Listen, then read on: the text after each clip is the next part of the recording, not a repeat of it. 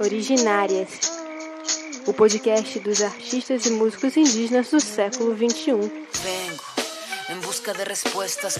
Selvagem como o vento. Noite de luau, Irapuru sem mim. União da nação.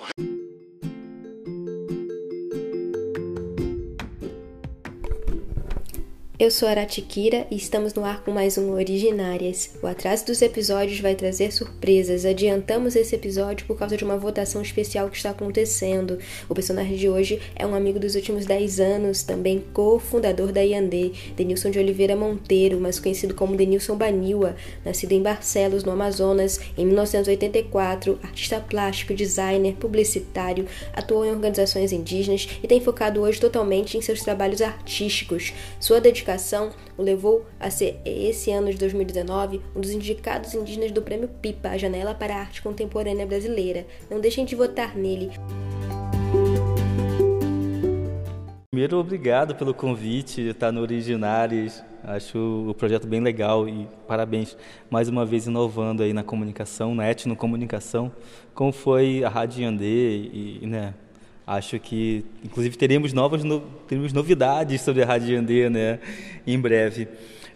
então, essa minha trajetória enquanto artista indígena ou enquanto indígena artista, ela ela está num, num, momento muito que eu me considero iconoclasta, né? É, alguém que que está no mundo para quebrar ídolos, para rasurar ídolos ídolos inclusive que que significam muito para mim, sabe? Então, como eu vivi nesse nesses dois mundos de aldeia e de cidade, consigo é, consigo entender os dois códigos de mundo e consigo entender inclusive as armadilhas do processo colonizador e tudo. Eu estou nesse lugar de, de iconoclasta mesmo, de pegar ídolos e quebrá-los e, e, e e refazê-los de uma maneira indígena, talvez indigenizar, né, tornar aquilo indígena o máximo que eu posso. É, eu entendo que o processo colonizador ele ele começa com a chegada do europeu no, no né, nas Américas, com Cristóvão Colombo e depois com o Álvares Cabral.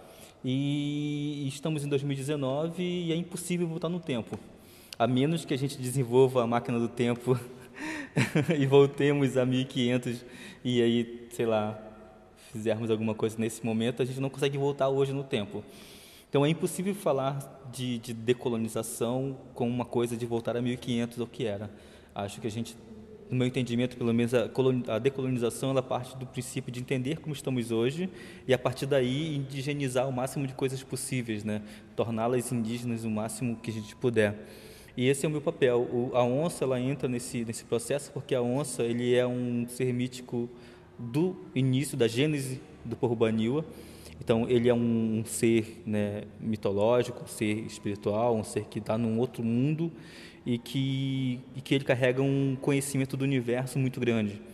E quando ele vem para esse mundo onde nós estamos agora, ele vem com um único objetivo que é compartilhar coisas, compartilhar memórias, compartilhar conhecimentos. E, e quando ele vem, ele tá, tem esse propósito. O único propósito dele é esse. E nesse compartilhar, ele compartilha coisas como: olha, o chão que vocês estão pisando é um chão de território indígena. Então vamos relembrar isso, ter essa memória de volta e, e requer né, de volta aquele território como território indígena, seja de qual for, qualquer lugar do, do, do, do Brasil. A gente sabe que, historicamente, todas as cidades, as grandes capitais do Brasil foram construídas em cima de aldeias indígenas. Então, é, foi um modo do colonizador apagar a memória indígena. Então, inclusive, igrejas foram construídas, assim, no Brasil. Todas as igrejas grandes, as matrizes, elas foram construídas em cima de, de cemitérios indígenas. Então, isso é estrategicamente para acabar a memória ancestral da espiritualidade indígena. Quando você, quando você destrói um cemitério indígena, você destrói a memória ancestral, porque ali está todo mundo que, né, que viveu antes daqueles, daqueles que estão vivos. E aí, quando se constrói a cidade em cima das aldeias, se apaga completamente a história daquele, daquele lugar. Então, o Rio de Janeiro, por exemplo, ele é, for, ele é fundado em cima de várias aldeias indígenas. E o pajé onça, né, esse Yauareté, ou Jaguareté, ou Jaguar, ele vem para relembrar isso, a memória ancestral da cidade antes da cidade. Esse é o processo dele. Nisso tudo vem eu, enquanto esse artista iconoclasta, né, que pega ídolos e tenta rasurá-los, e, e eu, enquanto artista, me acho no dever de, de chamar outros artistas para falarmos bem alto, talvez gritar: Oi, estamos aqui, somos artistas, somos indígenas, estamos no contemporâneo, temos um trabalho que vocês não podem mais invisibilizar, vocês não podem mais nos calar. Nosso trabalho é tão ou melhor que o trabalho de vocês da arte, uh, porque porque nós nós somos descendentes de quem estava de quem estava aqui antes de 1500 e o nossa, a nossa arte carrega uma identidade, uma memória que vocês não possuem. Qualquer artista brasileiro hoje tem uma memória que no máximo chega até o bisavô ou tataravô. Os artistas indígenas têm uma memória da arte que chega até a criação do universo, sabe? Conversando com o Ailton Krenak, ele falou assim: como é interessante que, que em 2019 eh, os bancos conseguiram ter a primeira foto do buraco negro né, visível assim, né, em imagem. E tem populações indígenas no mundo que descrevem um buraco negro de uma forma daquela maneira assim há muito tempo antes de inventar inclusive a fotografia. Então, essa memória indígena ela é muito ancestral, é muito antiga. E o que os artistas indígenas estão fazendo hoje é se utilizar desse conhecimento antigo com ferramentas e tecnologias não indígenas, né? seja a fotografia, a música, a pintura em tela, a escultura, vídeos, né?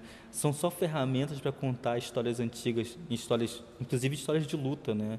É, e aí chega a Tecoporã como esse grande evento de reunir várias pessoas indígenas no lugar para fazer pequenos rituais, né? De cantos, de danças modernas, de cantos modernos, de, de, de, de venda de, de arte, de, de ouvir outras memórias, como do Daniel Munduruku, da Eliane Potiguara. É, esse lugar, o Tecoporã. E o Tecoporã, anexo aí, a ele, tem a exposição Reantropofagia. E Reantropofagia é uma, é uma exposição que ela tem um único objetivo, acabar com a arte branca. Sim, eu acho que não tem mais, não tem mais condições da gente engolir a arte branca do jeito que está, sabe? A arte branca que tem no, tem o livro de história da arte e aí várias referências indígenas nesse, nessa história da arte, mas nunca uma representatividade, um protagonismo indígena na arte. Então, o retropofagia é isso. Consegui juntar o máximo que eu pude de linguagens e de poéticas dentro dessa, dessa, dessa exposição e todos eles para contar assim, olha, estamos aqui, estão fazendo uma arte digna e forte que vocês nunca conseguiriam fazer, porque apesar de vocês quererem ser antropófagos, vocês não conseguem ser porque vocês não têm esse entendimento do que é antropófago de verdade. Só os índios têm isso. Sim. E assim, como é para você assim, se deparar às vezes com um artista não indígena, pessoas de diferentes, diferentes áreas da área artística, às vezes que fazem uma apropriação de determinados elementos da cultura indígena de uma forma um pouco não tanto respeitosa. Poderia ser umas palavras mais pesadas em alguns casos, mas Muitas vezes a gente vê muitos trabalhos que são desrespeitosos com a cultura indígena e que fazem uma apropriação totalmente nítida de vários elementos uhum. de diferentes etnias da cultura indígena. Como é para você esse, esse embate, esse, né, se deparar com isso assim?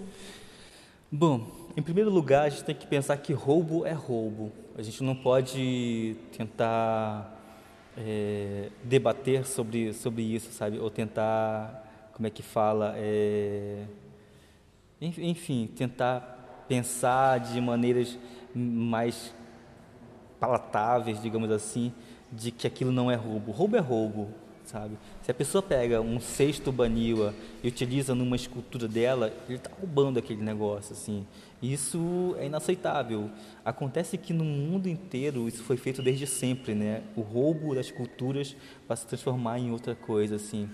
É, o meu tratamento é sempre um tratamento de de enfrentamento, mas também de educação, assim, sabe? Tipo, às vezes eu pego até esses artistas e uso como exemplo, porque é preciso que as pessoas vejam onde está errando, sabe? É preciso expor também essas pessoas, pra, porque, eles, porque vários artistas se acham autênticos, se acham originais, mas quando vai ver, é, foi só pegou uma coisa de outra cultura e, e, e transformou alguma coisa ali, sabe? De original mesmo não tem nada, assim. E a arte, como vive de criatividade, de originalidade, expor essas pessoas, acho que é o maior castigo que elas podem ter. Você assim, já se deparou com alguma situação assim complicada, assim, sem. Não vamos citar nomes para não termos processo, mas assim, você já se deparou com uma situação muito assim séria em relação a essa questão da apropriação uh, da arte indígena em algum contexto que você tenha passado, vivido?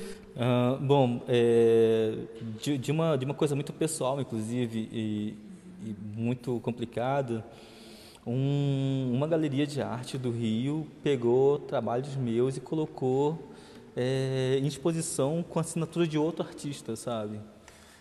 Isso foi uma questão pessoal minha, porque são trabalhos meus, assim. Sim. De um outro ponto de vista mais cultural, digamos assim, uma artista é, de Campinas pegou cestarias, baniu-a, é, fez um corte nela e abriu essa cestaria, que é um cesto, e ela fez um plano, né, como um tapete, e aí costurou vários desses tapetes e fez um tapete mega gigante e chamou o trabalho de cachoeira, uhum. sabe? E aí eu fiquei assim, mas o que, que é isso, né? O que, que é isso? O que, que, que, que de original você fez nisso? Você costurou vários cestos e colocou lá. Mas você sabe o significado do que está escrito nesse cestaria? Porque esses grafismos não são só meros adereços ou meras imagens bonitas no cesto, né? Elas contam, elas são, elas são um alfabeto, né? Contam coisas ali. Por que, que você fez isso sem saber, sabe? Sem, sem, não sem saber, mas sem o menor interesse em saber, que é diferente, né? Acho que quando você faz por ignorância, né, por não saber mesmo, é uma coisa. Agora você quando faz ignorando o procurar saber, é diferente, é, é, é, é malcratismo mesmo, é preguiça, é, é, é, é, é um roubo, né? É um roubo mesmo. Você não se importa de quem é, o que, o que aquilo significa para outra pessoa. Você só pega e usa, sabe? Dois casos eu posso citar, sabe? Sem nomes. São coisas que a gente vai vendo assim acontecer né, em diferentes espaços e como você vê como solução uh, para esses artistas que querem trabalhar essa questão indígena, mas às vezes não estão buscando ali um consultor indígena, às vezes procuram né, pessoas uhum. não indígenas para fazer uma consultoria uhum. de arte indígena, de história indígena, de tantas coisas indígenas e sempre vai ter aquele olhar, né, aquela ótica do não indígena né, nessa, nessas apropriações de diferentes níveis. Uhum. Né? E qual caminho você aponta como solução para as pessoas que querem desenvolver algo? Né? É realmente essa questão de chamar o artista indígena, apenas isso, ou tem mais coisa? Bom, é, é, vários dos problemas ou dos equívocos que aparecem nessas artes brancas, digamos assim, e eu falo branca porque é, é, é branca mesmo, né? É, um, é, é muito mais. É, é, é porque é, é, é, é, é muito mais do que sei lá, cor de pele ou região onde nasceu. É um, é um pensamento, né? É um, é, uma, é um pensamento. É menos o ser e mais o pensamento ocidental, o pensamento branco de ser. Inclusive, indígenas têm pensamentos brancos. né? é, assim, o, esses equívocos eles acontecem justamente por, por uma relação predatória, exploratória, uma, uma, relação colonizadora que sempre houve, que as pessoas foram acostumadas a ser. Na cidade, a gente, a gente é criado para ser sempre vencedor, né? para ser sempre ganhar, nunca perder, nunca empatar. Você sempre tem que ser o melhor, tem que ganhar. E se for preciso você explorar outras pessoas para que você consiga os seus objetivos, você tem que fazer aquilo, porque senão você é otário, né? Você não é esperto, né? Então, essas relações predatórias e exploratórias foram ao longo do tempo sendo embutidas na nossa, na nossa, nossa, no nosso pensamento de ser, né, gente. É, falta, o que que falta então? Assim, eu não estou falando que é proibido sim, usar referências sim. indígenas. A, a, proibição ela não existe. Que eu também não acredito em proibir as coisas. Uhum. O que tem que existir é uma relação, no mínimo afetiva, sabe? Uma relação de afetividade com as pessoas, uma relação de, de, de respeito, uhum. uma relação de, de, de entender o outro e aí sim começar a trabalhar em conjunto. Talvez o que falte é isso. Antes de um artista ou de qualquer pessoa se utilizar da cultura indígena como inspiração, ele tem que primeiro pensar assim, de onde eu estou tirando isso, sabe? Então, se eu estou tirando, sei lá, dos pataxó, eu acho legal chamar um pataxó ou vários pataxós e conversar sobre aquilo, sabe? Talvez, inclusive, isso torne o trabalho mais forte e mais interessante do que poderia ser sem chamar eles. Uhum. O que falta é isso, as relações, né? As relações de direito e de, de respeito. Que uhum. o, o equívoco, as coisas erradas acontecem por falta de respeito ao outro, por entender que o outro não tem direito ou o outro não tem capacidade de entender aquilo que eu estou fazendo ou o outro é o outro somente e que o interessa é o que eu faço, sabe? A minha poética, o meu trabalho, a força que eu, que eu desenvolvo, enfim. Uh, o que falta é isso, sabe? Em compreender o outro, entender que o outro não é o outro, o outro faz parte de mim, inclusive, como natureza, como mundo, como planeta, sabe? É, acho que só a partir daí a gente vai começar a fazer trabalhos legais na arte, trabalhos legais, tanto legais do ponto de vista né, bom, quanto legais do ponto de vista da legalidade, né? Sim. E como é que você vê esse trabalho que você está produzindo agora ecoando para as diferentes gerações? Porque hoje a gente faz muitas coisas pautadas nessa, nessa responsabilidade de, de alguma forma, ser exemplo para as próximas uhum. gerações, para que eles possam continuar e meio que abrindo aí os primeiros, né, é, tudo que é pioneiro, né, se torna um modelo, se torna uhum. um exemplo, né. Como você vê essa relação assim com, com, outras gerações que ainda estão por vir, né, ainda vão encarar todo esse mercado, toda né, essa luta, né, assim, como você vê esse trabalho hoje que você está desenvolvendo em uhum. relação a isso? Nossa, isso é complicado. Na verdade, eu tenho muito medo, assim. É, eu estava conversando com, com o Jahuri Cadivel, é, sobre, sobre, sobre, como é sobre como nossa geração está fazendo coisas importantes, sabe? Tipo, a gente criou a Rádio Yandê. A Rádio Yandê hoje é escutada em mais de 40 países, com muitos ouvintes. Da partir da Rádio Yandê surgiram vários outros jovens indígenas fazendo suas próprias etnocomunicações, né? Tem vários grupos de indígenas hoje com rádios, com, com, com, programas no YouTube, com podcasts, sabe? A partir da Rádio Yandê, olha a importância dessa geração. O, o Jahuri, ele, tá, ele criou a primeira coleção de pensadores indígenas. Eu li os pensadores, sabe? Pensadores de Platão, Nietzsche, Descartes, sabe? Eu tinha essa coleção e hoje ele está fazendo uma coleção de pensadores indígenas. Olha quanto isso é importante, sabe? Eu e outros artistas estamos trabalhando a arte, mas tem outras coisas acontecendo. Tem a música indígena que os jovens estão fazendo, sabe? O rap, reggae, heavy metal indígena. Essa geração está fazendo coisas incríveis, assim, pela primeira vez, assim. A gente está tendo, é, como, como diz na, no texto curatorial da exposição Reantropofagia, pela primeira vez no Brasil, uníssonos gritamos a resistência e o, e, e o construir de um novo, né? É isso, essa nossa geração está construindo coisas novas, sem espelhos. E é muito legal ver como jovens da aldeia, da aldeia falam para a gente, ah, é, eu, eu sempre ouvia rap americano, agora estou ouvindo rap indígena, rapper indígena, e eu estou muito feliz porque isso se parece comigo, sabe? É, muito, é muita felicidade quando você vê alguém que está fazendo uma coisa incrível que se parece com você e não com o outro, porque quando se parece com o outro parece que você não é capaz, né? Quando você vê você na Rádio Andê fazendo, sabe, jornalismo, isso, vários indígenas vão ver que não é só a Fátima Bernardes que sabe fazer isso, mas a gente é capaz também. A importância é disso, de a gente ser esse espelho para essa nova geração. Acho que é isso. Mas dá muito medo também, né? Porque a gente, só a gente sabe como é que é difícil. Só a gente sabe como a gente está quebrando a cara, assim, a Radiandê foi assim construída na garra, na, na, na, na guerrilha e no, no modo espartano de ser, né? Sim. Até chegar o que é hoje, assim. É isso, dá medo, mas acho que a gente não tem mais tempo, sabe? A gente fala que é o tempo da urgência, né?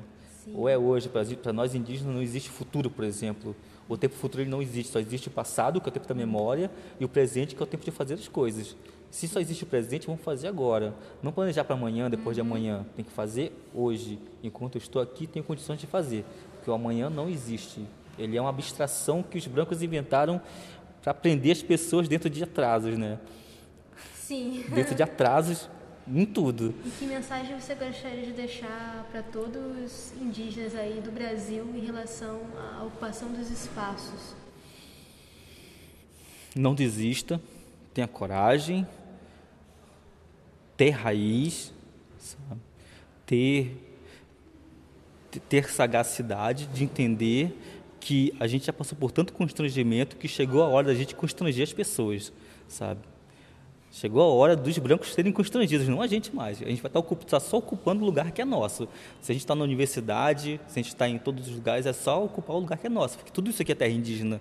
Então, parentes, só sigam em frente, com coragem, determinação, e a gente vai conseguir.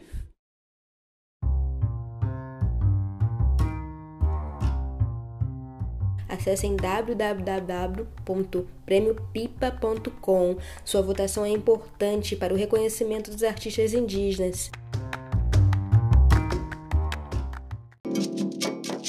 Pode sim. Um selo de podcasts produzido e apresentado por mulheres.